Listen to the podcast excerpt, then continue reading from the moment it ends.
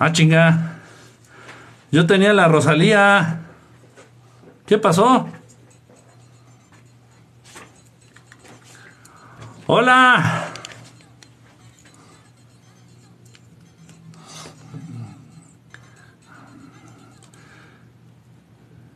Soy, ni seré tu marranito. Si te estorban mis calzones, me los quito. ¿Qué pasó? ¿Cómo están? Canciones del Bajo Astral. Ay, ay, ay, ay, ay, ay, ay, tú no seas.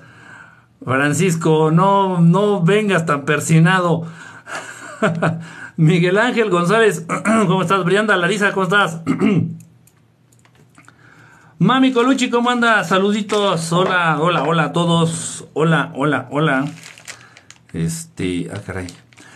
Eh, moto, moto, pura motomami aquí, eh, presente. Monse Luna, La Brianda, Vanessa Perna 401. Hola, hola, ¿cuántas Vane?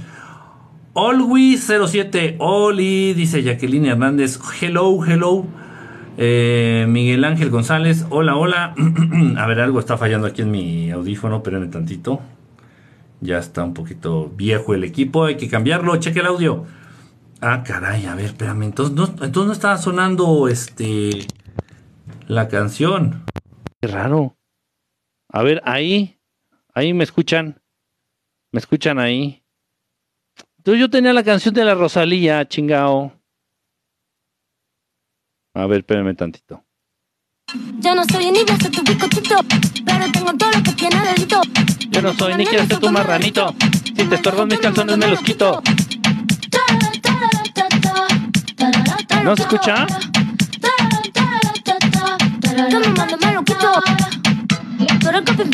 Va a venir Rosalía y va a tener un concierto gratis en la Ciudad de México. ¿Eh? Échense esa. Échense ese trompito a la, a la uña, como decía don Ramón. Hasta Nayarit, saludos.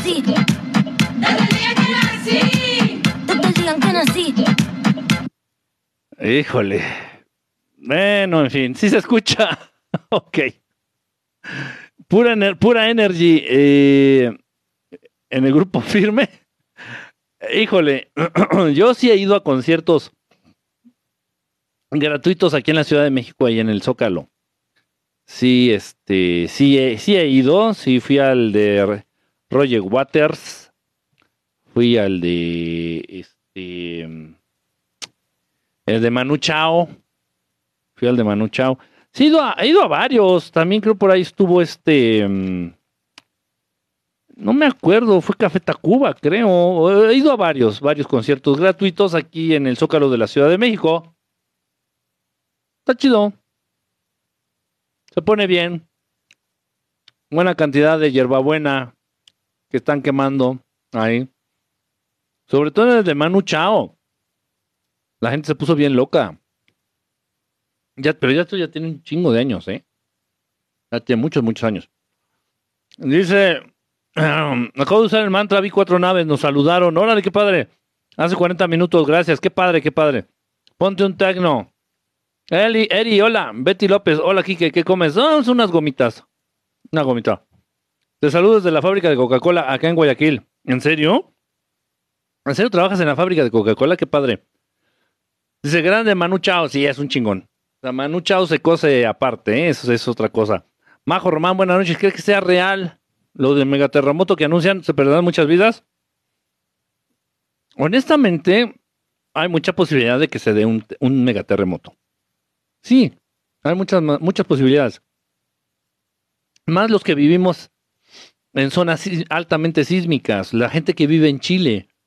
En Chile tiembla casi diario, o sea, en, Chile un terremoto es así como sacarse un moco. Así así. En México también pues, estamos acostumbrados a la alarma, a la alerta sísmica, a la alarma sísmica, a los sismos, a los terremotos. Entonces es muy común y es muy probable que venga un terremoto fuerte, o sea, de estos que nos sacudan hasta las ideas.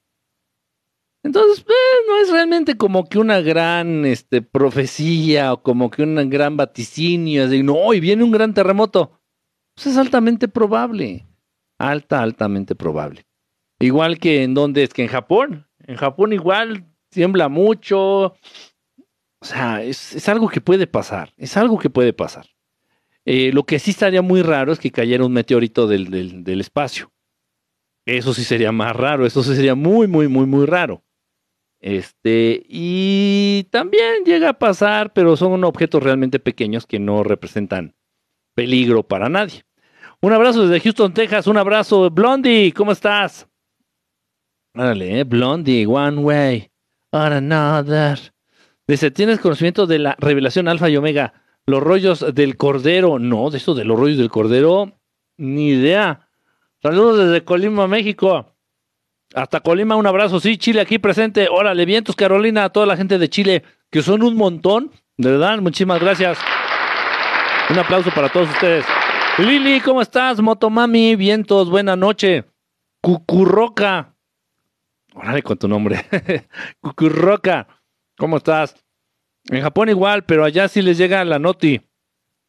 Muy entretenidos tus en vivo. Saludos a la distancia. Gracias, Neji. Un, Mora, un abrazo. ¿Qué comes? Una gomita. Una gomita, miren, son gomitas. Una gomita. Dice, aprovecho, Kike, gracias, Argos. Dice, me la pelan los terremotos. Dios mío, qué, qué, qué vocabulario. No, no hablen así, niños, no hablen así, eso es muy grosero. Me, dice que me la pelambres los terremotos. ¿Sabes algo de la religión extraterrestre, de un extraterrestre llamado Genu? He escuchado, he escuchado. Pero fíjate bien. ¿Cómo? O sea, sí he escuchado de eso. Ya me han preguntado. O sea, he escuchado, me refiero a través de otras preguntas. No tengo ni idea de qué trate. Pero hay algo que sí sé y que tengo muy en claro que me lo han dejado muy en claro a lo largo de muchos años ya los extraterrestres, es que ellos no manejan eh, protagonismos. Cuando ellos te hablan o te mandan algún mensaje o te quieren decir algo, siempre se refieren a ellos en plural. Nunca un extraterrestre, al menos un extraterrestre bueno, un extraterrestre de luz, benévolo, te va a decir, ah, mira, yo creo que no. Nunca, no, no, no, no. Y se los digo por experiencia. No importa que el mensaje sea en audio, sea escrito, sea telepático, nunca se refieren a ellos así en, de manera individual.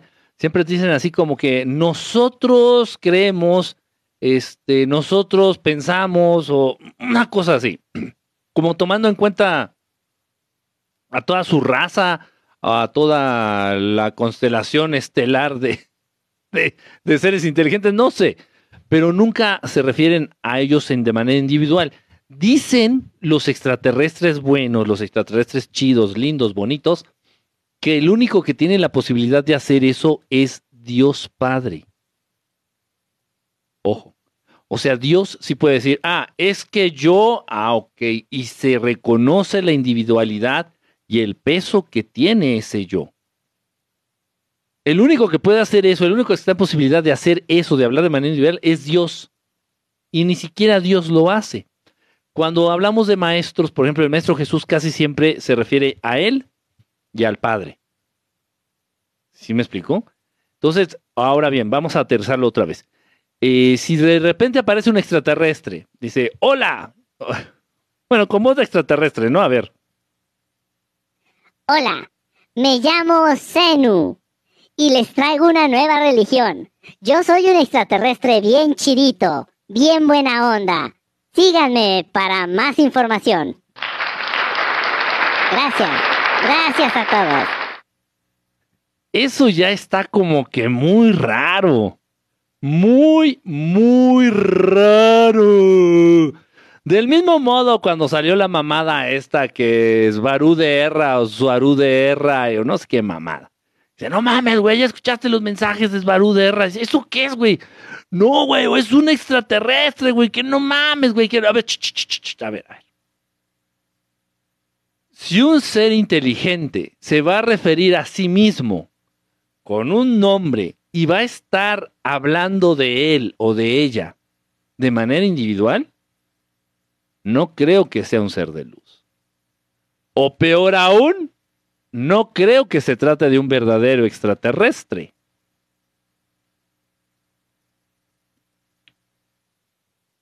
Hay una grabación que se dio allá por el año de 1977.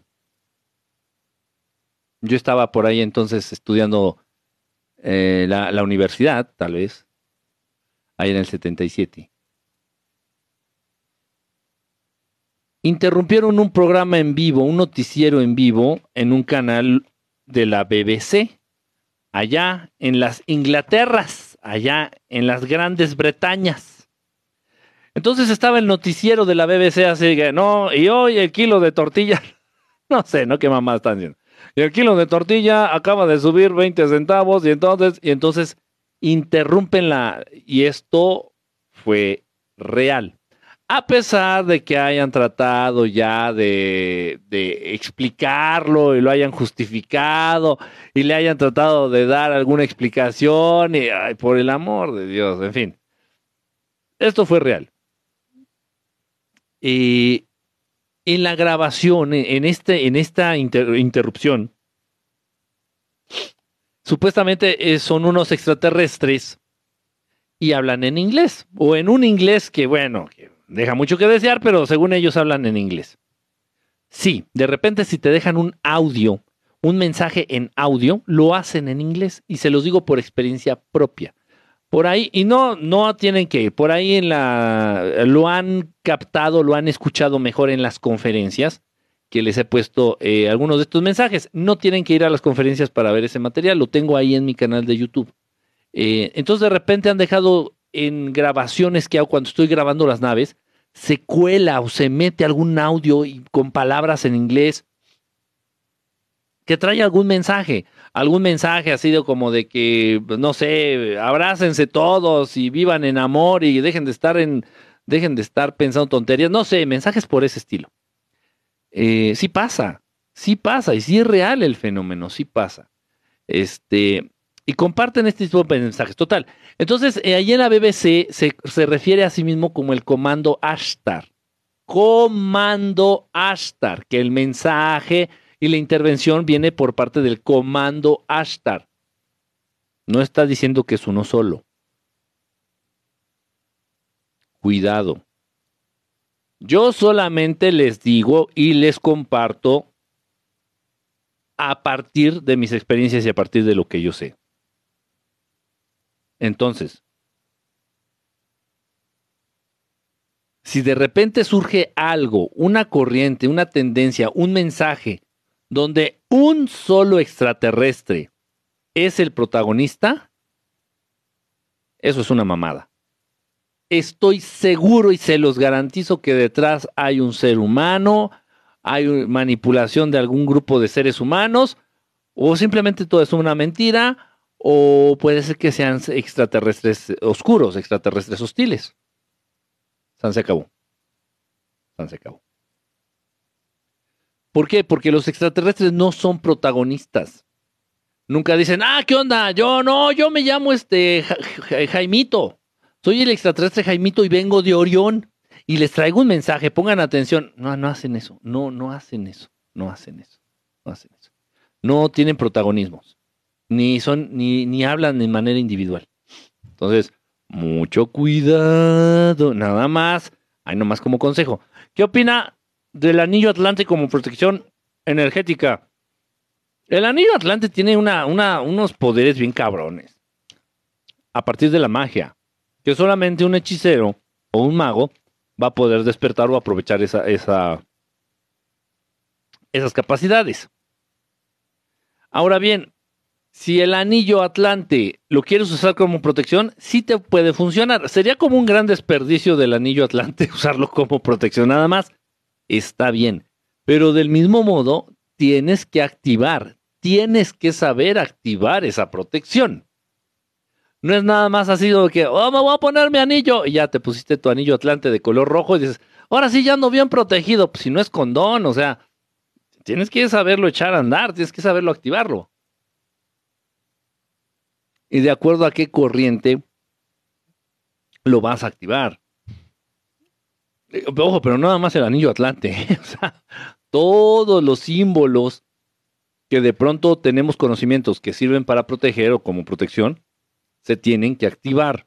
No es nada más de que, ay, miren, me compré este, este, em, ¿qué sea?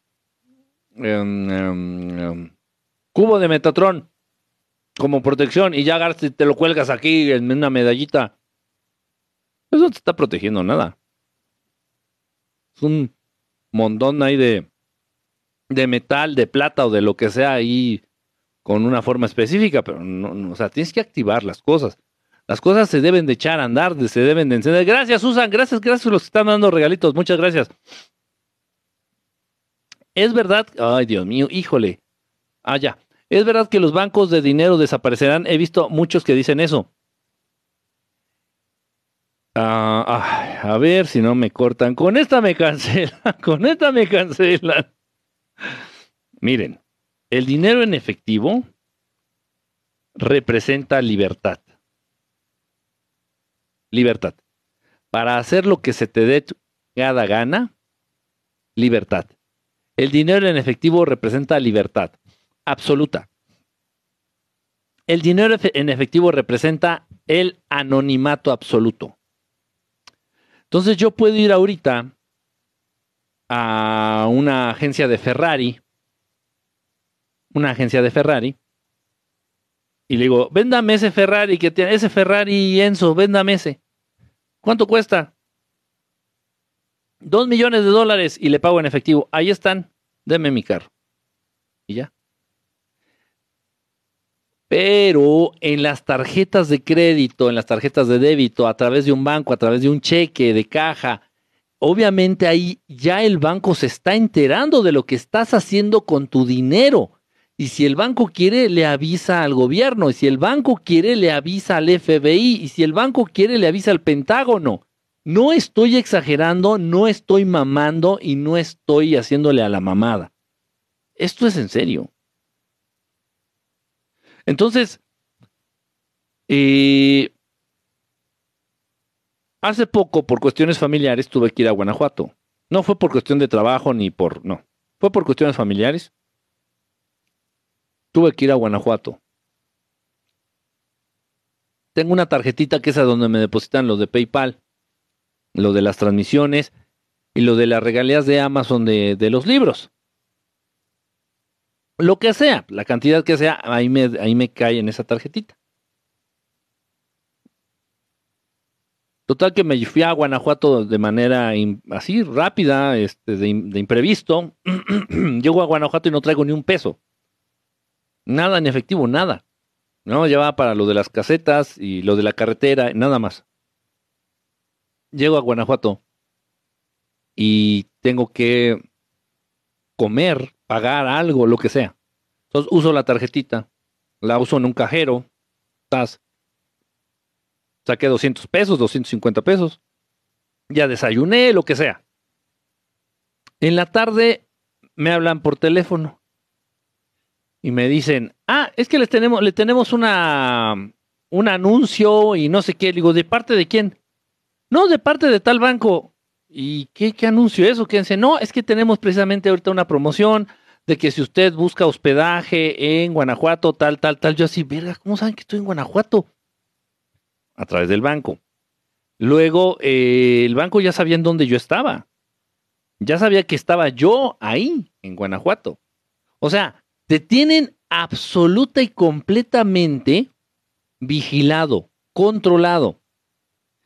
De un modo también si le caes mal al sistema, si le cagas la madre al sistema o si representas un peligro para el sistema, te congelan tus cuentas, te dejan sin dinero en un tronar, en un tronido de dedos, en un chasquido de dedos, te dejan sin dinero. O sea, te imposibilitan la vida. Literal.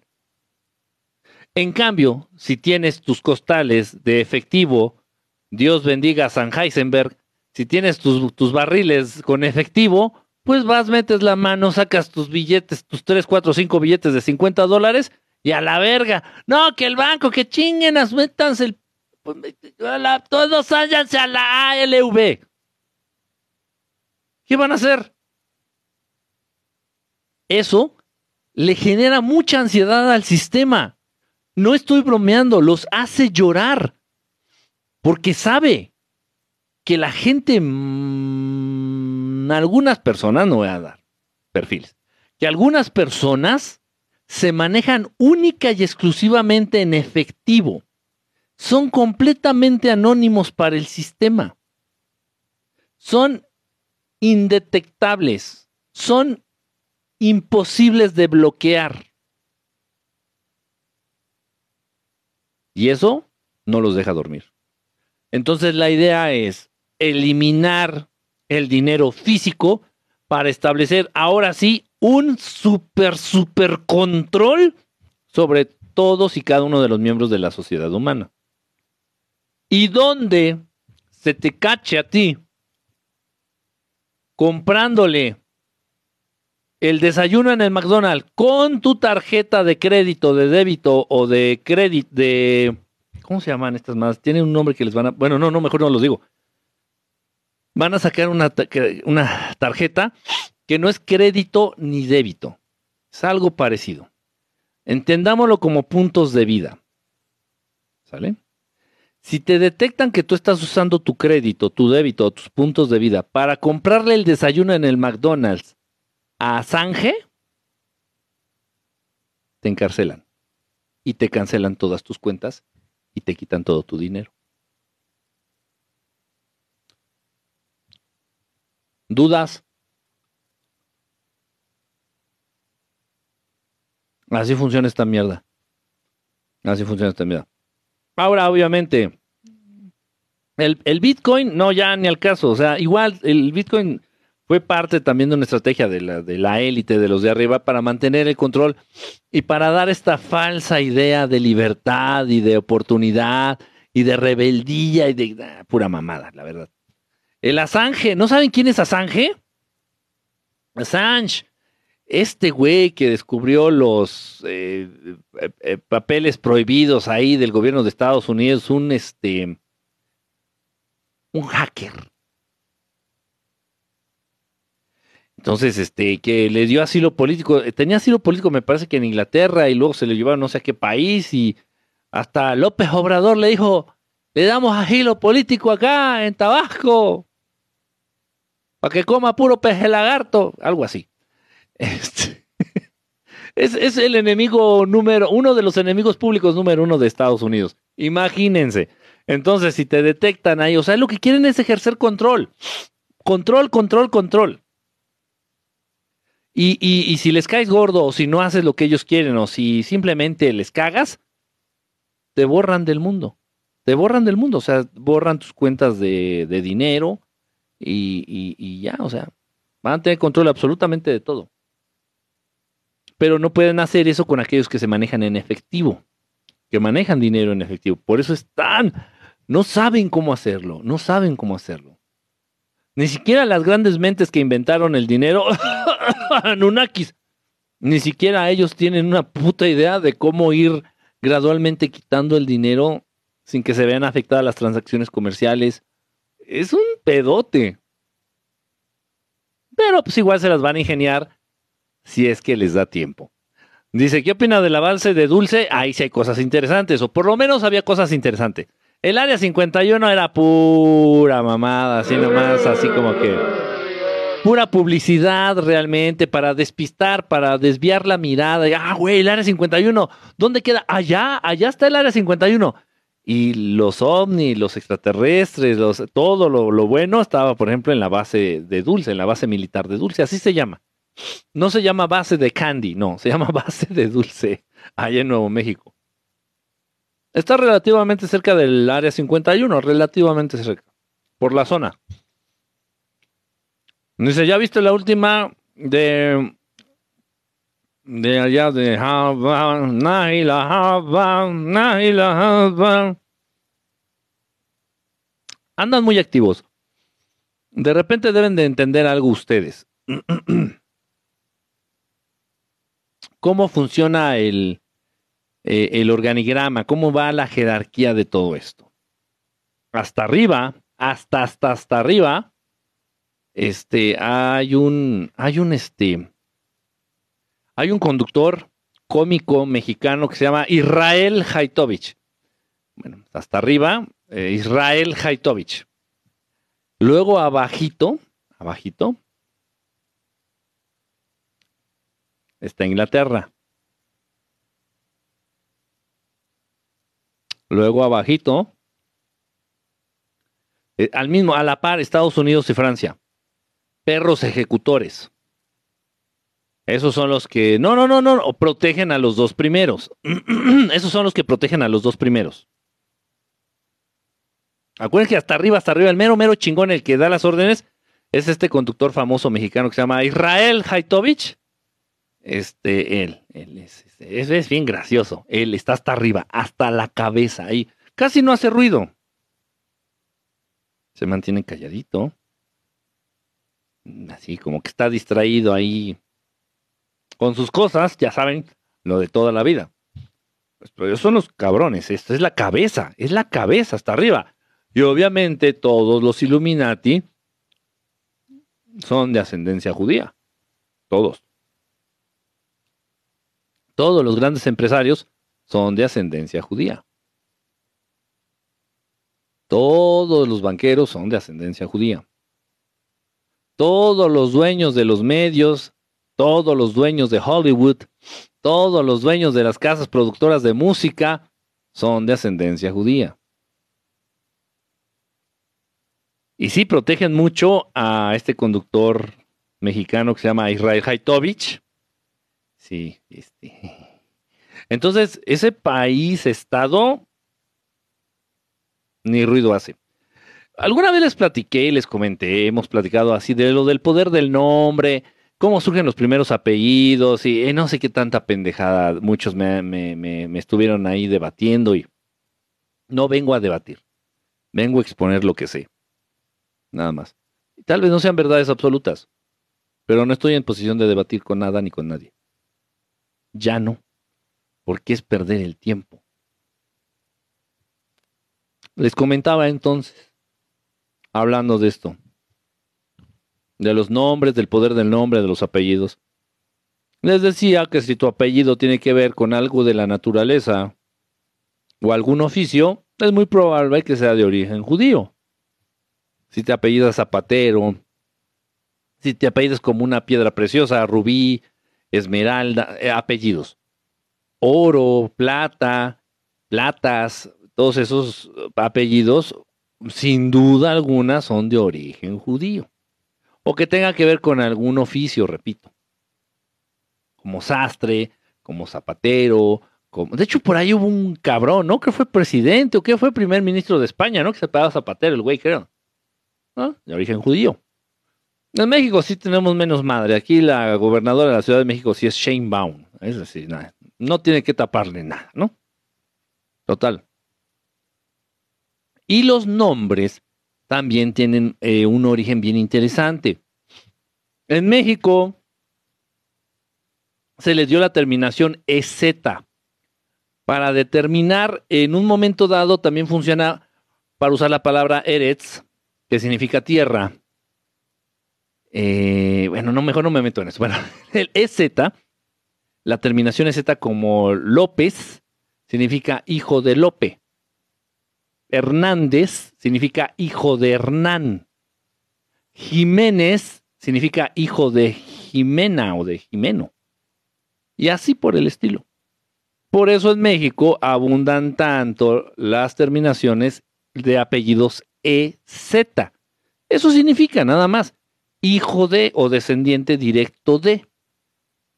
Todos los apellidos que van con Rodríguez, hijo de Rodrigo, eh, o eh, ascendente directo de Rodrigo.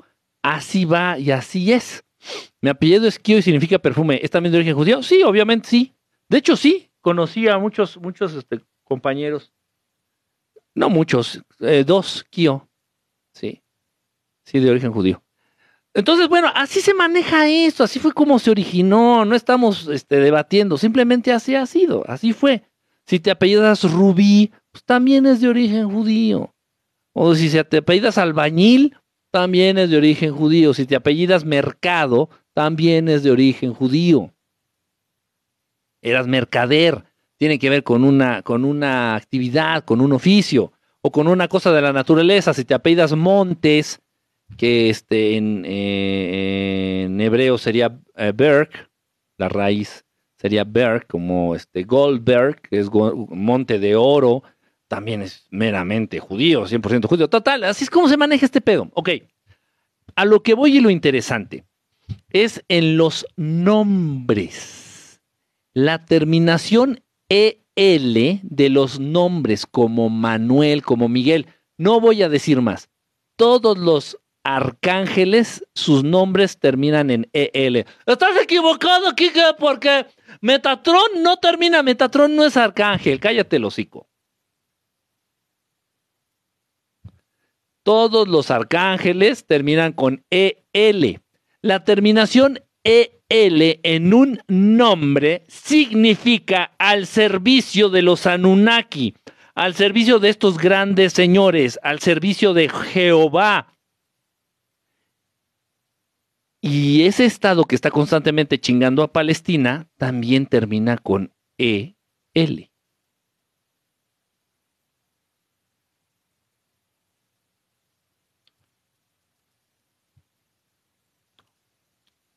Entonces, no, no, se sientan mal. O sea, si ya le pusiste a tu hijo Manuel, pues ya, ya te lo pasaste a chingar. X. No se sientan mal. Lo hicieron de manera inconsciente, como sea, whatever. Yo me llamo Enrique. putiza que me hubieran puesto si me hubieran puesto Enriquel. El arcángel Enriquel. Ojo. Entonces, nombres. Están buenas las gomitas. son estas, son, pura porquería, o sea, es pura azúcar, pero está rico. Y recuerden que este segmento este segmento de la, heráldica está patrocinado por Gomitas Salvavidas, Lifesaver Gummies, Wild Berries. Me la regalaron, así que, y me las estoy comiendo con mucho, con mucho, con mucho gusto, porque está muy rica. en fin. Bueno, es un, un, antojito de vez en cuando, así que no hay, no hay, no hay, no hay, no hay falla. Hoy sí es cierto. ¿El cafecito qué? ¿Qué pasó? Y la música de fondo, güey, es que ustedes agarran y empiezan a bombardear con preguntas y. Espérame, cabrón, güey. Está agarrando aquí apenas el pedo y. Está la musiquita de fondo. Quedó claro el nombre y los apellidos que terminan con EL, hay un nombre, por ejemplo, que es Bergel. Hay, hay muchos más. Y los nombres que terminan con EL es como poner a disposición a esa persona a través del nombre al servicio de estas entidades, de lo que es Yahvé, entiéndase de lo que son los Anunnaki.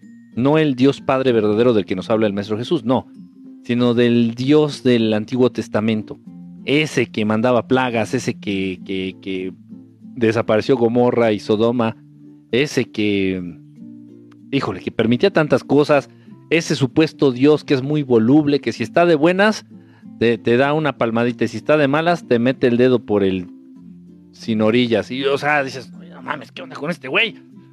Ese, Dios, el Dios del Antiguo Testamento está más loco que yo. No mames, si, si, así está Dios, ¿cómo va a estar el pinche mundo? Tiene toda la lógica. Vamos a prender la máquina del café chingado. Es verdad que tenemos un ángel a nuestro servicio. Hay personas que, bueno, a, ver. A nuestro servicio suena así como que Jaime, el niño tiene sed y no hay naranjas. No, no es nuestro esclavo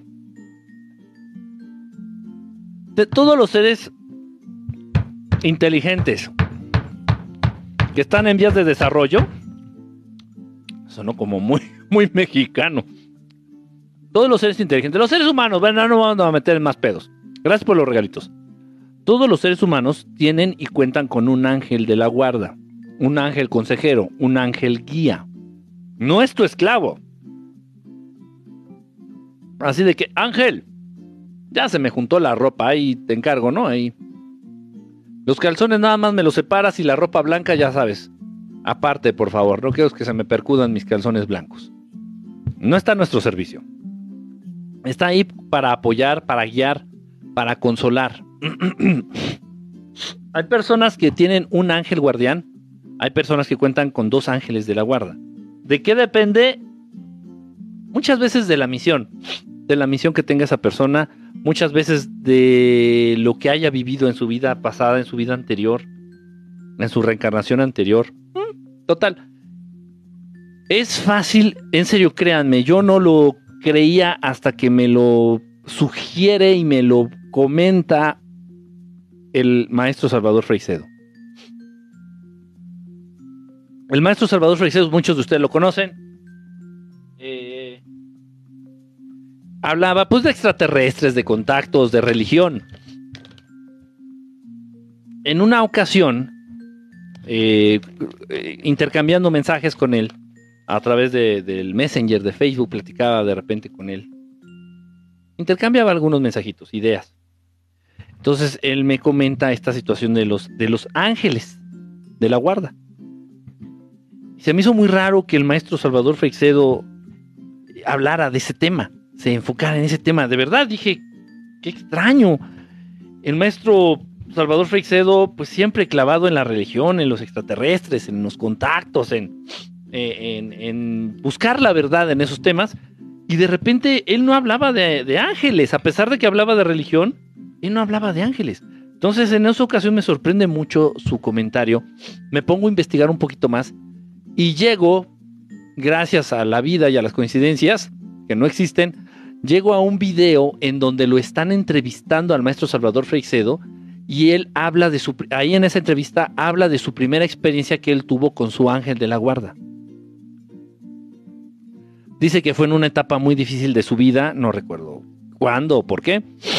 El maestro Salvador Freixedo estaba comentando en esa entrevista que estaba atravesando una etapa muy difícil de su vida, muy triste, muy complicada, en cuestiones familiares, en cuestiones económicas, estaba muy, muy, muy mal y que de repente se dio el espacio, se dio el tiempo, se permitió a él mismo buscar, tratar de entrar en contacto con su ángel de la guarda, con su angelito guía. Y dice que lo logró. O sea, vamos, y, y el maestro Salvador Freixedo, de todo lo que compartió en vida, en paz descanse, todo lo que compartió en vida, todo el contenido de sus libros, todo, todo, todo, y voy a ser bien honesto, al inicio yo dudaba de muchas cosas de las que compartía el maestro Salvador Freixedo. Y poco a poco, no les digo que todas, pero mucho del contenido del maestro Salvador Freixedo he ido comprobando, he ido corroborando, he, podido ir poco a poco. Pues sí, me he ido dando cuenta que es verdad. Y el, maestro Salvador Freixedo no compartió todo lo que él sabía o todo lo que él vivió. Sería bien difícil alcanzar a creer. Sería muy difícil poder creer todas las experiencias que él tuvo con extraterrestres, en naves, dentro de naves extraterrestres. En fin, o sea, no era cualquier pendejo. No es cualquier pendejo. Y total, entonces él me movió mucho este cuando él me lo dijo en un mensajito acá en Facebook, en el Messenger. Sí dije, a ver, usted hablando de ángeles, entonces me di la oportunidad de hacerlo. Y fue lindo. Yo ya había tenido experiencias anteriores tratando de canalizar ángeles. Eh, experiencias hermosas, experiencias muy bonitas, en donde se llegaron a manifestar bolitas de luz así hermosas que, estaban así, que se podían detectar a simple vista e incluso de repente también salían este, en las fotografías o en los videos. Se, manifestaban estas bolitas, era increíble porque estábamos, pedíamos la canalización de estos ángeles. Yo no sé hacer bien eso, eh, honestamente. Había ahí gente que sabía, yo me encanta el pedo, ya saben, y estaba ahí.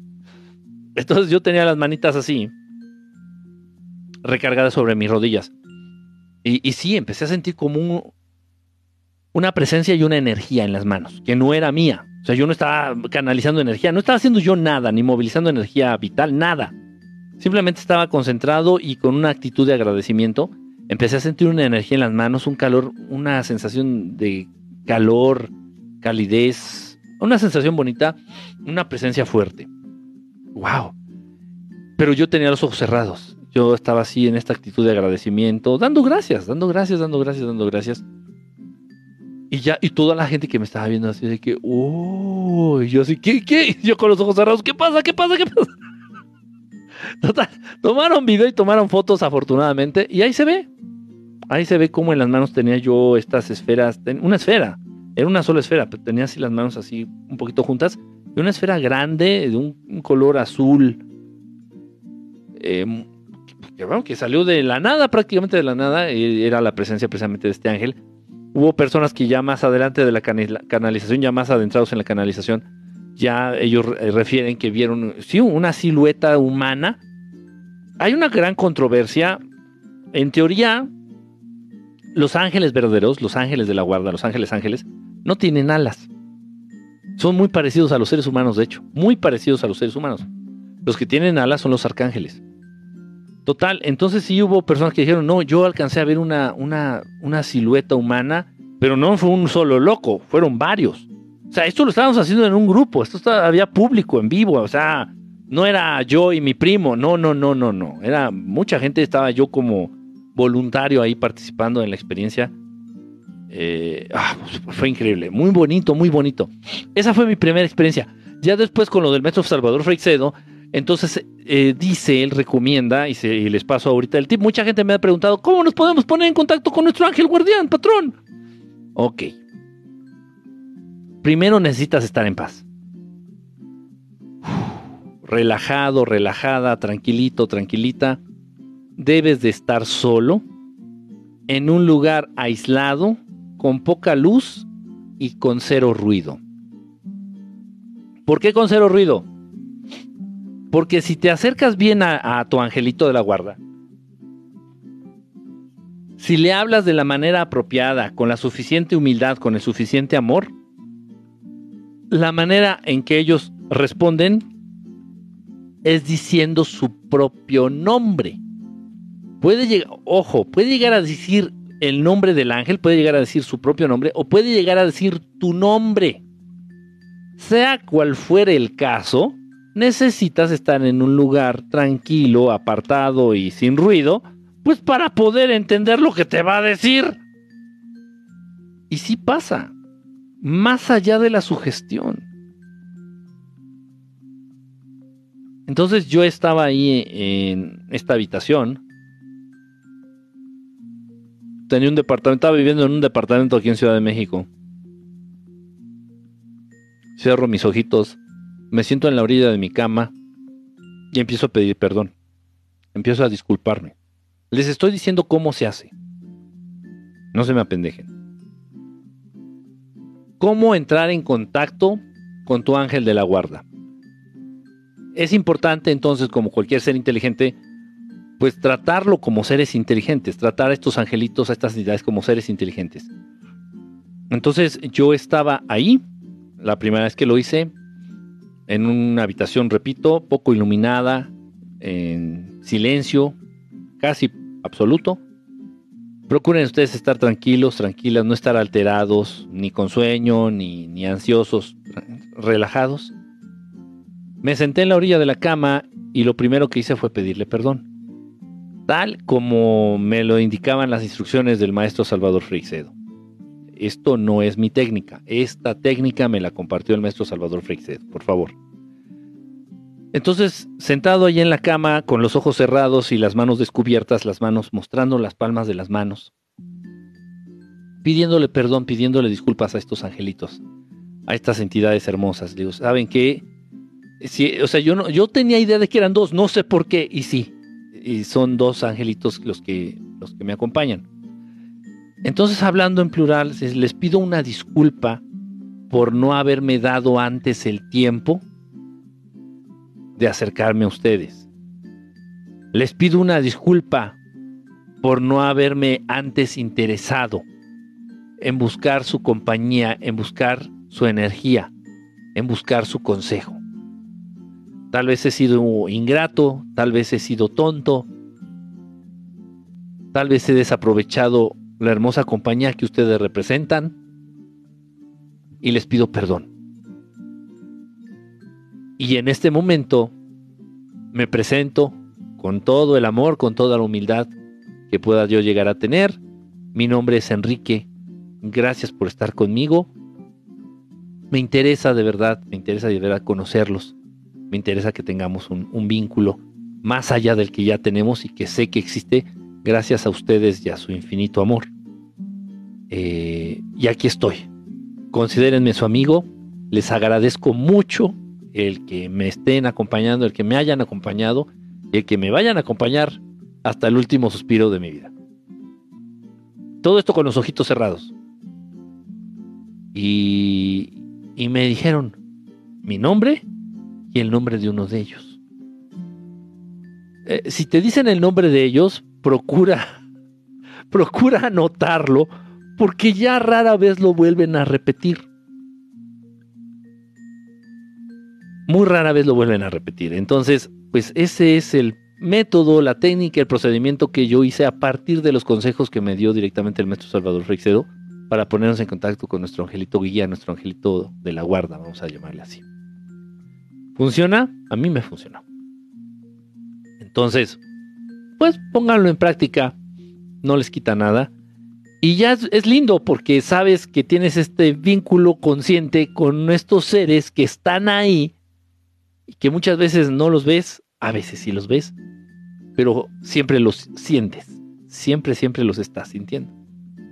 Eh, y bueno, ¿qué les digo? es, lindo. Es una energía distinta a la energía extraterrestre.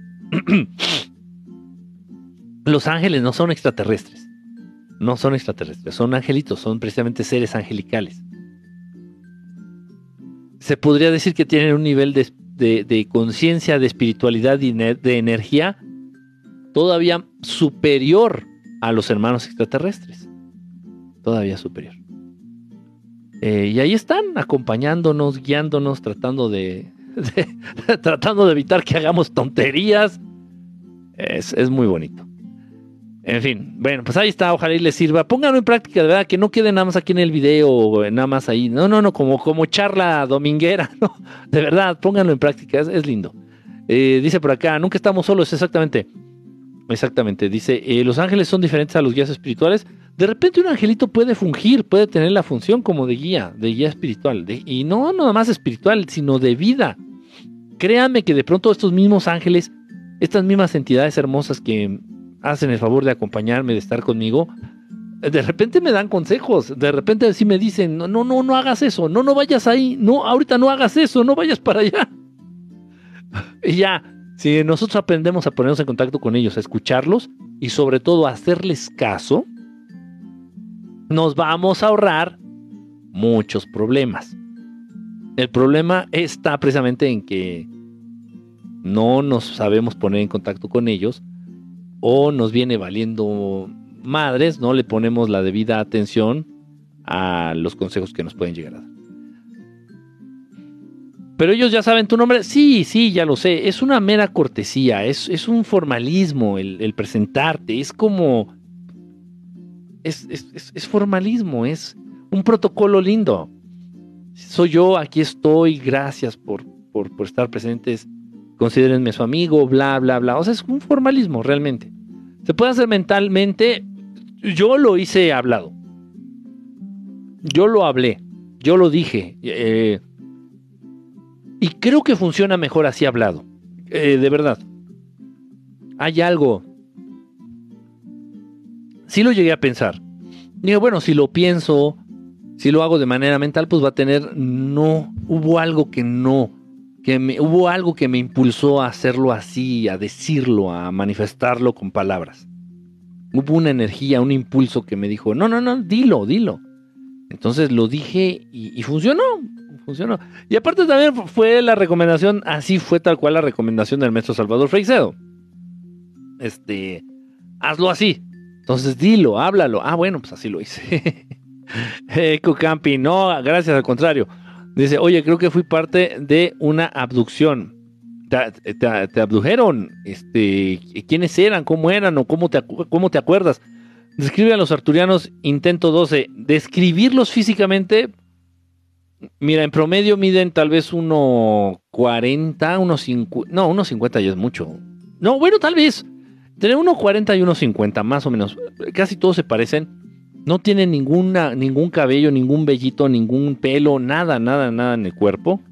Este, son de color, un color azul muy bonito, como si fuera este vasito. De este color más o menos, un poquito menos encendido. Son de ese colorcito. ¿Qué más te diré? Los, los, las manos de los dedos. Los dedos de las manos. Los dedos de las manos.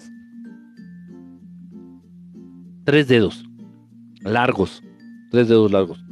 De repente, obviamente, lo que más me guía con los arturianos es la expresión facial.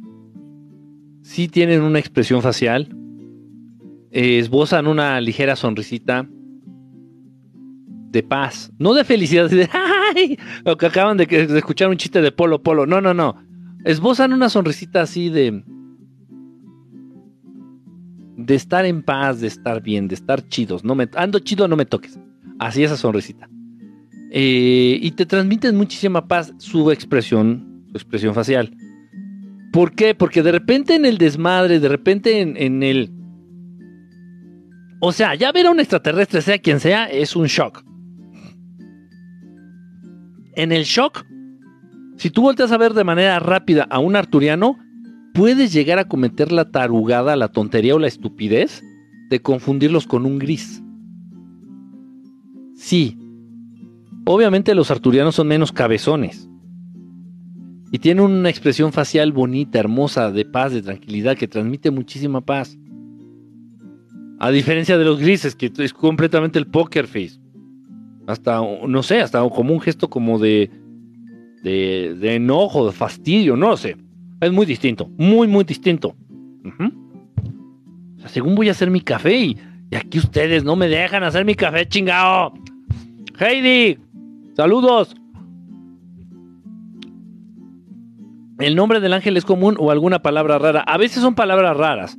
O sea, no, no crees que te van a decir, hola, soy el ángel Juan Gabriel. No, no, no, no. O sea, sí son a veces palabras raras que uno no sabría ni cómo escribirlo. O como sonidos guturales a veces. O sea, no es mi caso. Pero sí hay, hay personas que sí me han dicho, dice, es que es, el nombre que me dio mi ángel es difícil de pronunciar, güey. Dice, la neta, se me olvidó tal cual me lo dijo. Y ahí como que le doy la idea así como que, una cosa así, dices, no mames. ¿Me? Así es. Entonces, no, no esperen que su ángel se llame este eh, eh, Héctor o Luis Enrique o una cosa así. Que podría llegar a ser, pero no es lo más común. No es lo más común. Estoy preparando mi café. Estoy echándole aquí tantita. Tantita crema. Estoy quitándole las cucarachas a la taza. Ahí está. Ok. Qué lindo. Sí, no, fue. ah, ya verá, yo, han sido pocas, les soy muy honesto. Han sido pocas las experiencias que yo he tenido con ángeles o con seres angelicales. Han sido pocas, güey. O sea, mis experiencias con ángeles han sido pocas, güey. Pero han sido muy lindas, han sido muy, muy, muy, muy bonitas. Voy a perder el miedo y lo voy a intentar después. Te digo, sin miedo, Vane. Sin nada de miedo. Son seres lindos, son seres bonitos, son seres que te pueden ayudar. Dice, en voz alta lo puedo decir en pensamiento. Dilo en voz alta. ¿Quién es Azrael? Un maldito demonio de rango medio. Dice, maestro, ¿y qué nos sirve tener un ángel de la guardia? Pinche máquina, está haciendo harto ruido. ¿De qué te sirve? Te guían. De repente te aconsejan. De repente te evitan que vayas o que hagas cosas, por ejemplo, que te van a poner en, en riesgo. Y aparte te sientes acompañado. Te sientes acompañado. Y hasta cierto punto protegido. Te protegen. Y si tú tienes conciencia de, de su existencia, si tú, si, tú sabes, si tienes conciencia de que ellos están ahí, pues aún más, esta protección obviamente es muchísimo más, este, está más presente. Acuérdense que lo que le da poder a las cosas es, lo que le da poder y presencia a las cosas es el nivel de conciencia que tengamos de ellas. Entonces muchas veces me han dicho, pero esto aplica para todo, no nada más en el ángel. No nada más en tu angelito de la guarda. Muchas veces me dicen, oye, Kike, es que me están haciendo brujería. ¿Qué hago? "¿Y ¿Cómo sabes que te están haciendo brujería? Les voy a decir. Generalmente el brujo oscuro o el hechicero barato, corriente, pendejín, que le encanta o que le gusta usar este tipo de conocimiento para hacer el mal, es muy importante para ellos, para el hechicero oscuro, para tu ex que te está haciendo brujería, es de vital importancia que tú te enteres que te están haciendo brujería para que te sugestiones, para que le imprimas ese poder, para que tengas conciencia de que te están tratando de hacer daño y esa conciencia que manejas tú en tu mente le entrega y le da poder y presencia a ese mal. Pero si ustedes no tienen ni puta idea que les están haciendo brujería o les viene valiendo tres hectáreas de reata bien parada, no les, no les va a pasar nada. Me comunicaré con mi ángel para agradecerle su protección. Qué lindo, Gloria. Sí, vas a ver. Eh, Es una experiencia muy bonita. O sea, se siente la presencia. O sea, eso es canalizar. Canalizar de la palabra canal. Es abrir un canal de comunicación en este caso de comunicación directa con los angelitos que nos están ahí protegiendo. Comunicarnos con ellos a través de este canal. Dice, hello, Chisme anda por el mundo. ¿qué, qué pedo con tu nombre tú? Ese- Siempre un placer escucharte antes de dormir. Sí, ya sé, Isme, que, que mi voz te duerme. Ya sé que te duermo, que te aburro, yo lo sé. Buenas noches. Ah, es cierto, Isme, ¿cómo estás? Qué padre verte por acá. Los mantras tengo que decirlos a fuerza solo. Me da cosa ahí a mi perrita que no se raja. Puede estar un animalito. Los animalitos no interfieren con, con la presencia de los ángeles. Vean bien espumoso el café que quedó. Quedó bien rico, no manches. Ay, qué sabroso, quedó bien rico. Tenía rato que no me quedaba uno así de sabroso. Este, sí, puede estar un perrito ahí acompañándote, no hay ningún problema. A mí en la pandemia me contactaron, por eso tanto mi interés, al parecer fueron pleiadianos. Qué lindo eco camping, qué padre.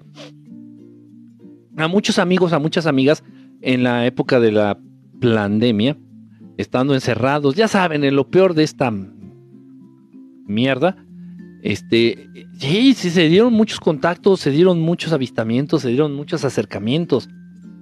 No todo fue malo, no todo fue malo. Yo vi un reptiliano en mis sueños que desde que empecé a empapar, a empapar de tema, ¿qué significa? Uy, no sé, sería muy aventurado decirte, no, se te está presentando un reptiliano este, en el mundo astral o en, de manera astral. Eh, sería muy aventado. Tal vez tienen algo, esto es importante. Yo se los he dicho. Si hay una raza extraterrestre que llama demasiado tu atención, si hay una raza extraterrestre que te consume, así de que, Kike, es que yo no puedo dejar de pensar en los Blue Avians o en los, en los Urma, en los Cabecitas de León. No puedo dejar de pensar que en los reptilianos, no sé, o sea, sueño con ellos, los imagino, no sé por qué tengo esta obsesión háganle caso a esa fijación. Es por algo, es por algo. Tal vez en una reencarnación pasada, tal vez de niño y tú ni te acuerdas, tal vez de niña tuviste por ahí un contacto cercano con algunos de estas razas y por eso, si tú de repente eh, eh, te, fijas lamento o estás soñando, traes presente a los reptilianos, puede ser que hayas tenido un contacto con ellos de niña. No, no todos los reptilianos son malos. Yo por más que veo el cielo no veo nada. Ay, mira, Isme, mira ya, ni digas nada. Si llegas a venir a la Ciudad de México, avísame. Te garantizo que ves algo. Y no cualquier cosa. Te lo garantizo, güey. Así. De esos huevos. Y si no, sales aquí en mi programa, sales aquí en mi en vivo, dices, puras mamadas, no es cierto, ni vi nada, la verga, ya, todo, vamos a la verga, y, ya. en serio. De, hecho, bueno, es de lógica. A mucha gente con las que hemos tenido, eh, pues, convivencias, grupos de avistamientos, grupos de contacto, pues obviamente hemos logrado ya sea el contacto o el avistamiento, obviamente. Es una transmisión en vivo, o sea, la gente se podría conectar y decir, no es cierto, yo no vi nada, o lo que sea. en fin, pero Isme, entonces ya, si vienes para la Ciudad de México, acá para el defectuoso o para el establo de México, me dices, o si andas por ahí cerca, por acá cerca, me, avisas. Y, y, vas a ver. De mi cuenta correca. Dice, hola, soñé que me abducían. Ojalá ya haya, sido nomás un sueño. Ojalá. ¿Cómo se dice correctamente el mantra Olam Ha Ba?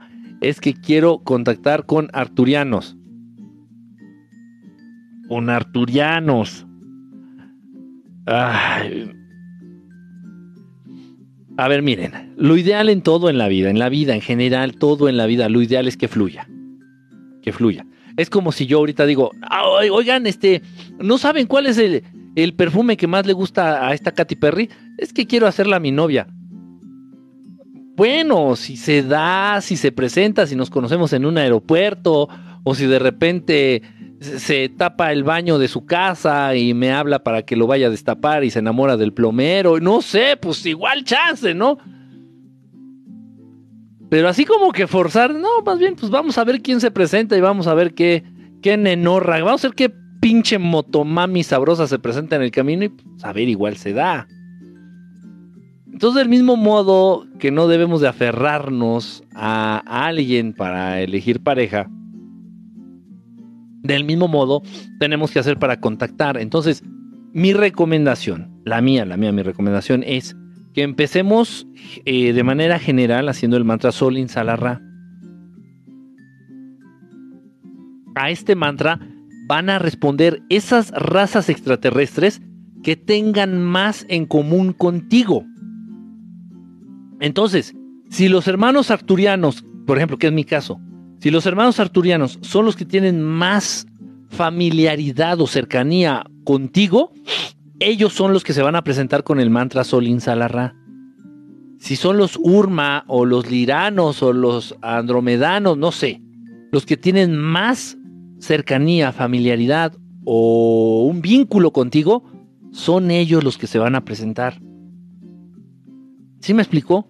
O sea, ojo, yo les recomiendo lo, que, lo, lo mejor de acuerdo a como yo lo he vivido, de acuerdo a mis, a mis experiencias. Yo, yo así lo recomiendo. Eh, ¿Qué significa segment? Son los, son los, este, eh, son los extraterrestres estos grandotes, cuatro metros de estatura, fuertes, que tienen cabecita de felino, de pantera, de león, etc. Eh, Saint Germain fue extraterrestre. No, no fue extraterrestre. No es extraterrestre como tal. No, no, no. Dice, hoy. Ah. Ah, bueno, dice, si se me botan unos mensajes. ¿te consideras parte de la disidencia? ¿Disidencia de qué? Disidencia farmacéutica. Disidencia religiosa. ¿Disidencia qué? ¿De cuál disidencia? Estuve colaborando como voluntario en una asociación que eran disidentes del Ve y échate una chela. Entiéndanme, por favor. Ve y échate una chela. Este era una asociación de disidentes de esa cosa. Sí soy muy disidente, pero, pero exactamente de qué. y los extraterrestres sí opinan de Los Ángeles. No, los reconocen como seres de un alto grado espiritual, de un alto grado de conciencia. Todos los extraterrestres tienen conciencia de la existencia de los ángeles. Incluso ellos llegan de pronto a pedir consejo a ángeles. Los extraterrestres. Es una relación interesante, fíjate, y no he, no he hablado creo que nunca de esto. En un video, me refiero en un videito. Entonces, va a ser buen tema.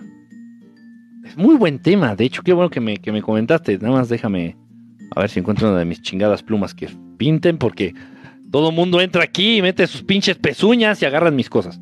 Pero no me enoja, nomás me emputa. Se voy a apuntar, es buen tema. Ok, la canción. Extraterrestres y ángeles. Relación. Sí, los extraterrestres, eh, incluso los, por ejemplo, los pleiadianos o extraterrestres con un grado de conciencia superior llegan a pedir ayuda, llegan a pedir eh, consejo a los ángeles. Es que los seres inteligentes que están más cercanos y en más contacto con Dios Padre son los ángeles. Entonces, imagínense, imagínense lo que representan. Gracias, Gloria, gracias, gracias por, por las florecitas. Gracias por las florecitas, Gloria. ¿significa algo lo que soñamos? Sí, sí, sí, tiene algún significado. Puedes llegar a soñar algo que te pasó, por ejemplo, a lo largo de tu vida, algo que te marcó a lo largo de tu vida. Puedes llegar a manifestar a través de los sueños frustraciones o acciones que te gustaría llevar a cabo, pero no te atreves. O de, de pronto algunos sueños son mensajes que te pueden dar algunos guías o algunos extraterrestres o experiencias que tuviste en alguna vida pasada. No, o sea, la variedad es, muy difícil. Es, es, es, complicado. No difícil ni imposible, pero sí es complicado. Sí es complicado. ¿Significa algo el color de los avistamientos? Como tal, no. Lo único que te puedo decir es lo siguiente. Lo único que te puedo decir es lo siguiente.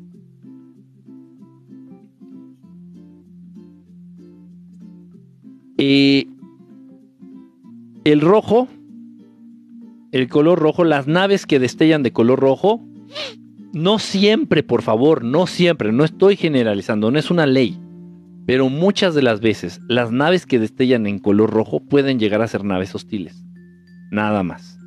Pero de ahí pueden ser de color azul, blanco, amarillas. Y, y bueno, no, no, no tiene que tener un significado específico como tal. Depende, depende de muchas cosas depende de muchas cosas. Ahora bien, estamos hablando de naves extraterrestres. Ya si lo que estamos hablando son de seres superiores como maestros que se manifiestan en estas esferitas y estas esferitas destellan con algún color, cada color va a tener un significado, un mensaje que obviamente la persona que está teniendo este, este contacto pues va a saber descifrarlo. Es distinto. Dice por aquí, ¿algún otro mantra que recomiendas? Pues el de los urmas. Si ustedes sienten un gran, una gran cercanía, una gran empatía con los urma, con los cabecitas de león, pueden usar el mantra de los Surma, que es este Fa Ra Om. F A Fa R A Ra y al final A U M. Om. Ujú. Ah, caray. Gracias, gracias por los regalitos, de verdad, muchísimas gracias. Quería ver sus nombres, pero no me alcanzó el tiempo, se me fueron, se me fueron acá los. Qué buenas están las gomitas, ¿no? me saben más ricas que, que otros en serio, es raro. Tocayo, ¿qué pasó, Quique, Quique Gavilán? ¿Por qué no haces una convivencia para contactar en persona con extraterrestres? Lo vamos a hacer. Lo vamos a hacer. De hecho, me reclamaron ya todos ustedes. Son unos gachos. Sí, son unos gachos. ¿Por qué? Porque en otros lados, por ejemplo, la última que tuvimos allá en Colombia, o fue sí fue en Colombia. Tuvimos la conferencia, la plática en el teatro y ya luego al día siguiente tuvimos convivencia con la gente que asistió al teatro. Bueno, sí, voy a hacer más o menos lo mismo acá en Ciudad de México, ya para que no estén quejando, llorones. Es que no existes acá. ok, ya, ya. Entonces, aquí en Ciudad de México vamos a hacer una, una plática, una conferencia en un teatro para finales de este año. Tal vez, bueno, más o menos finales, ¿no? Este, noviembre, septiembre, noviembre, por ahí. Este, vamos a hacer una plática, obviamente, pues, vamos a tratar de mostrar algún material nuevo, vamos a, ahí vamos a, armar una conferencia bonita, una conferencia interesante, donde podamos aprender, donde podamos también sorprendernos, ¿por qué no? Y ya después, al siguiente día, vamos a organizar una convivencia para, pues, igual poder ver naves para tener algún tipo de avistamiento o algún tipo de contacto, no sabemos. ¿Les late? Ya están de chillones ahí. no, no es cierto. Ese. Me quedo sin batería. Me despido. Siempre que puedo, te veo. Saludos desde Perú. Eva Román. Hermosa, muchísimas gracias. No, ya este, ya descansa. Y bueno, gracias, gracias por haber estado. ¿Qué opinas? ¿Qué dice? Dice al Shi. ¿Cómo empezar a respetar y llamar a nuestro cuerpo? Entiende que no es tuyo. Joana, este, maestro Leme, por favor. Joana, sí, a ver, eh, voy a tratar, voy a tratar de poner atención. Se pasan los mensajes rapidísimo, de verdad, discúlpenme, es bien difícil, pues sí, tratar de, de- de responder a todos. Respeten su cuerpo, entiendan que este cuerpo es prestado. Entréguenlo en un buen estado. Quieren vivir bien, denle un buen uso. Si quieres que tu carro te dure mucho tiempo, hazle su cambio de aceite, ponle gasolina de calidad, atiéndelo, eh, arréglalo cuando se le descomponga algo, arréglalo, eh, trátalo bien. Igual es el cuerpo humano, entonces el cuerpo no es tuyo, te lo prestaron. Entonces manténlo en un buen estado. eh, en la medida en que tú te empieces a querer un verdadero amor, no, no de este amor chafa que te quieren vender ahí en Disney y en las. no, no, no. El verdadero amor, cuando te empiezas a querer de verdad, te empiezas a preocupar por ti, tanto física como psicológica como energéticamente. Dice, Johanna, a ver, ahorita te, leo. ¿Qué opinas de Johanan Díaz? Pues chido. Anda ahí. Anda ahí este, el, el buen Johanan. Eh, lo que yo supe mucho de, fue de unos amigos y de unas compañeras que estaban en un grupo que tenía Johanan o que tiene, no sé, que eran los Johaneros por ahí. Y alguna vez me llegaron a invitar y... eh. Pero bueno, pues anda, igual anda haciendo, anda haciendo su labor. Es mucho, de pronto lo que comparte mucho de corte de investigación y de corte científico. Y no podemos involucrar tanto a la ciencia hasta cierto punto con estos temas, porque la ciencia se queda corta, siempre se va a quedar corta. Y nos va a dejar un sabor y una idea muchas veces sesgada de lo que verdaderamente es el tema ovni extraterrestre. No son nada más datos científicos, es lo que menos importa. Lo que más importa es cómo la presencia de estos hermanos extraterrestres, de estas naves, pueden ayudar a los seres humanos a ser mejores. Eso es lo importante y nadie se enfoca en eso. Nadie.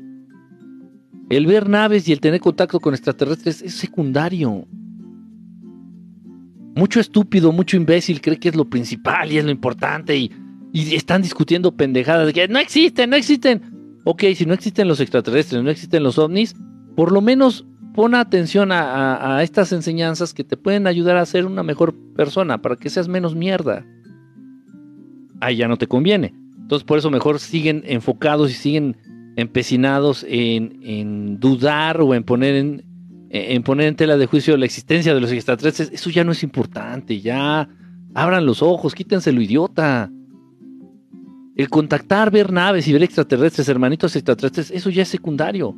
Y ellos lo saben. Y colaboramos juntos, ellos conmigo y yo con ellos. Yo no estoy a su servicio, ni ellos están al servicio de, de- mi persona. Es un equipo. Y a través de la presencia de ellos, expandir, derribar los límites de la mente humana.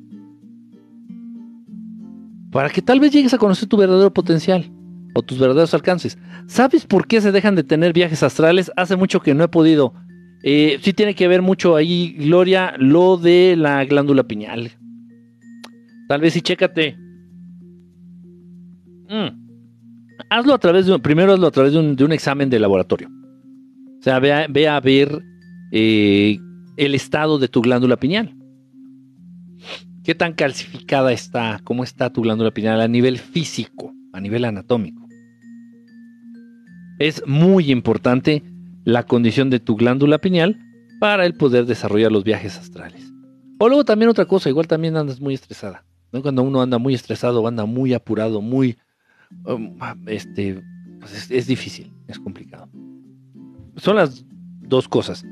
Dice, eh, hay más información sobre los rojos. No, no hay tanta información de los rojos, son unos hijos de la chingada. Tengan cuidado con ellos. Si ven un extraterrestre de color rojo, corran si pueden. Hoy irradia mucha alegría. ¿Por qué siento que no está bien iluminar con un láser a un ovni? No, no está bien. No está bien. Yo tengo un láser. Yo uso un láser. Pero no ilumino la nave.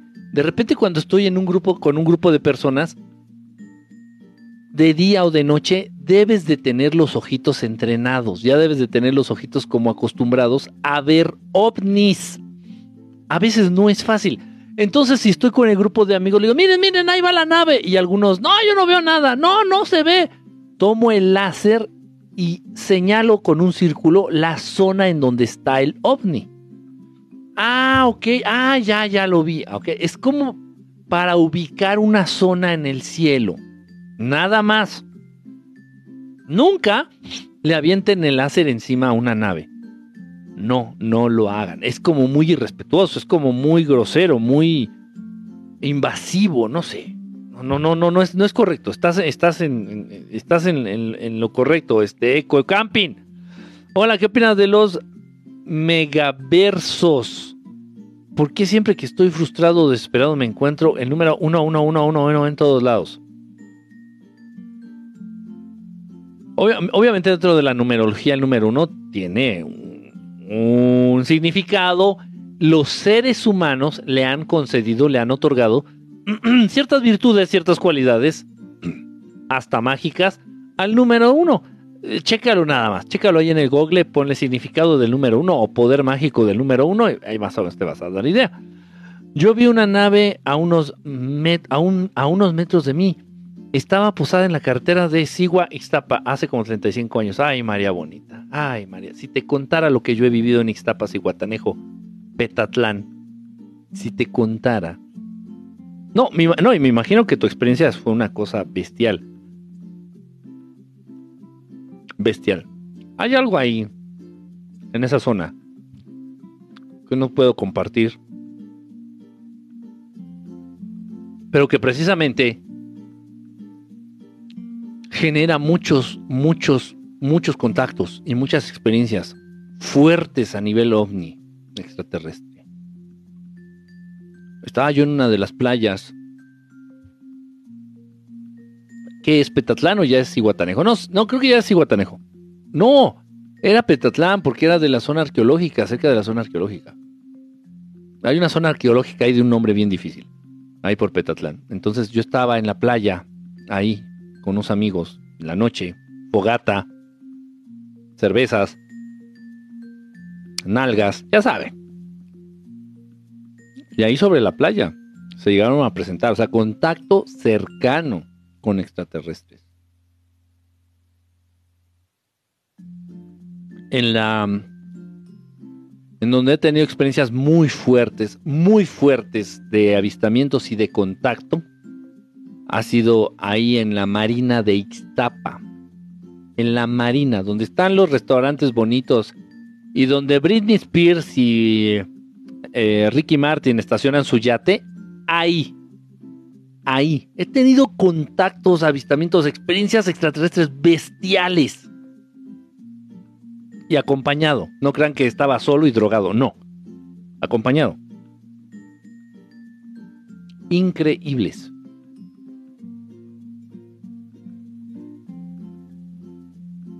Qué lindo, qué lindo que tuviste oportunidad, María Bonita, de vivir eso. Qué padre. Así ya no tienes que creerme. Así ya dices, ese pendejo, sí, sí es cierto lo que dice ese pendejo. dice, Pinches gomitas tan buenas. ¿Qué opinas de la cremación? Número uno, en primer lugar debemos de decir las cosas como son. Los cuerpos no se creman, se queman. Ya sé que suena feo y que tu ser querido y que la chingada. Vamos a hacerlo chicharrón, vamos a hacerlo cenizas. Y ahora vamos a decir las cosas también como son. La temperatura que se requeriría o que se necesita para quemar los huesos humanos no se puede alcanzar por un horno que hayan creado los seres humanos. Entonces lo único que se vuelve así como carboncito son eh, los tejidos blandos, los órganos, los ojos, la piel. Te haces carbón, literal. Lo que son los huesos, los trituran, los hacen polvito a través de un proceso de trituración. Pero son muchos. Generalmente de los huesos nada más te dan como el 30% de los huesos. Los demás lo tiran a la basura. Estoy diciendo las cosas como son. Entonces, ahí trituran, hay uno que otro pinche hueso, ahí agarran dos costillas, la mandíbula, por ahí el fémur o el coxis, los, los trituran, los hacen polvito, los echan junto con las cenizas. Ahí está su muerto, órale, chingada su madre. Ah. Al final de cuentas, pues ya el cuerpo ya cuerpo y ya, cuerpo fue, cuerpo es y ya, ya muerto, pues ya la verga, ¿no? Ya que me traguen los tiburones. Honestamente, a mí me, a mí me daría igual. Pero bueno, uno como que siente mucho respeto a nivel cultural, a nivel, este, no sé, tantas cosas, ¿no? Entonces, así como que, ay, ahora, si a mí me preguntan qué, eh, con qué estás más de acuerdo, con la quemación Dejen de decirle cremación, parece que le embarran crema, pues ni que fuera taco dorado de pollo, no chinguen. La quemación. Así quemar a tu ser vivo, así, a tu ser querido, hacerlo chicharrón, quemarlo. Cremarlo. Ah, no mamen, hablen correctamente. Quemarlo. Entonces, de quemarlo a enterrarlo. Y no es albur. y no es albur. Este. No, yo voy, yo voy más por, eh, por, el, por lo tradicional o sea, yo vamos, o, sea, hablando de mi cuerpo, del mío, del mío, a mí aviéntenme con las pinches ratas del caño. Sí, sé que las ratas están hambrientas y les, les haría. Estaré haciendo una bonita labor ahí para las ratas del drenaje. Pero, por ejemplo, para mis seres queridos, pues yo sí optaría más por enterrarlos así en la tierra, o sea, que regresen a la tierra. El fuego, híjole. Y vuelvo a lo mismo, lo que pasa es que nos falla mucho la historia, mis niños. ¿Cuándo fue la primera vez que se empezaron a quemar? No cremar, ya hablen bien. ¿Cuándo fue la primera vez que se empezaron a quemar los cuerpos de los muertos? ¿Cuándo? ¿En dónde y por qué? Con esta me cancelan, con esta me cancelan, con esta me cancelan.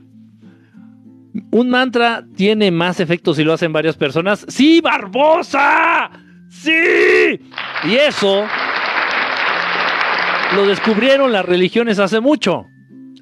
Entonces de repente, si tú estás en la iglesia y se escucha el... Cordero de Dios. Hay un chingo de gente ahí en la iglesia cantando la misma mamada. Del mismo modo, si tú grupas, juntas tu grupo de gente y empiezan Solo rock. Creo que estoy diciendo cosas que no debería.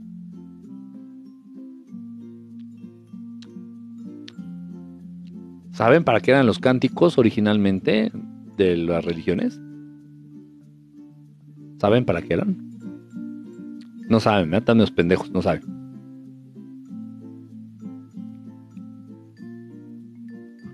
Por eso tienen esos tonitos. Por eso se manejan en esa tónica. En esos tonos.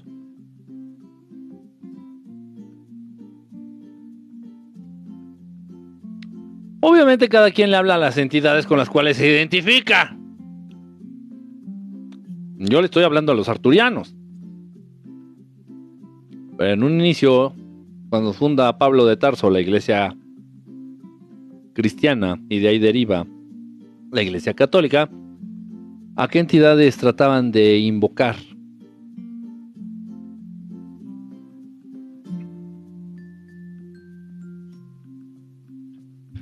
Chales. Yo vi muchísimas naves en Ciudad Juárez. ¡Ay, qué presumida, Maritza! ¡Ay, o sea, no te guardas nada, güey! ¡Ay, ay, ay, Llévanos a Petetlanos y Guatanejo a contactar, porfa. Algún día se dará, algún día se dará, algún día haremos algo por allá, por mi tierra hermosa de, de Ciguaconejo. De. Ey. Dice, he escuchado que a veces seres del bajo astral en ocasiones se hacen pasar por nuestros ángeles. No. No. No se hacen pasar por nuestros ángeles, pero sí a veces se hacen pasar por nuestros seres fallecidos. Entonces estás tú haciendo acá una sesión espiritista bien perrona, bien chingona, así que no mames, güey, me está saliendo la sesión bien verga. Estás acá de que vengan, manifiéstense, antiguos espíritus del mal, y estás acá haciendo tu sesión espiritista, bien reataparada. Y, y sí, y sí se empiezan a manifestar y de repente se pueden mover las cosas, de repente puede flotar la mesa, sí. Eso no nada más pasa en la película de Alan Kardec o en el libro de Alan Kardec. Así pasa en la vida real. O se mueve la veladora o te apagan la veladora o empieza a flotar la veladora. Eso pasa en las sesiones espiritistas, cuando se manifiestan los espíritus. Pero a veces no son los espíritus a los cuales les estás llamando, sino pinches espíritus chocarreros, pinches demonios cagantes ahí, de esos de demonios traviesos. Ay, son unos traviesos. Son unos diablillos. Literal, güey. Entonces se hacen pasar por tu abuelito o por tu abuelita y así como que, ¿qué pedo? Por eso debe, es importante que, eh, que esté un familiar directo de la persona que se está tratando de contactar para que esa persona pueda corroborar información y muchas cosas. Entonces ya se dice, no, no, eso no es mi abuelito. Ahora entonces cierras la sesión, cierras el canal y a volverle a empezar. Entonces sí, muchos seres del bajo astral, espíritus chocarreros, demonios de bajo nivel, de poca monta, se van a hacer pasar por tus seres queridos en una en una este, sesión espiritista. Me ha pasado. Sí, nos ha pasado. Eso sí. Es interesante. Dice por acá, ¿por qué en las zonas arqueológicas se puede sentir una energía muy fuerte? Pues todas las energías, todas las energías, todas las zonas arqueológicas de algún modo fueron creadas también por motivos y razones y fines extraterrestres. No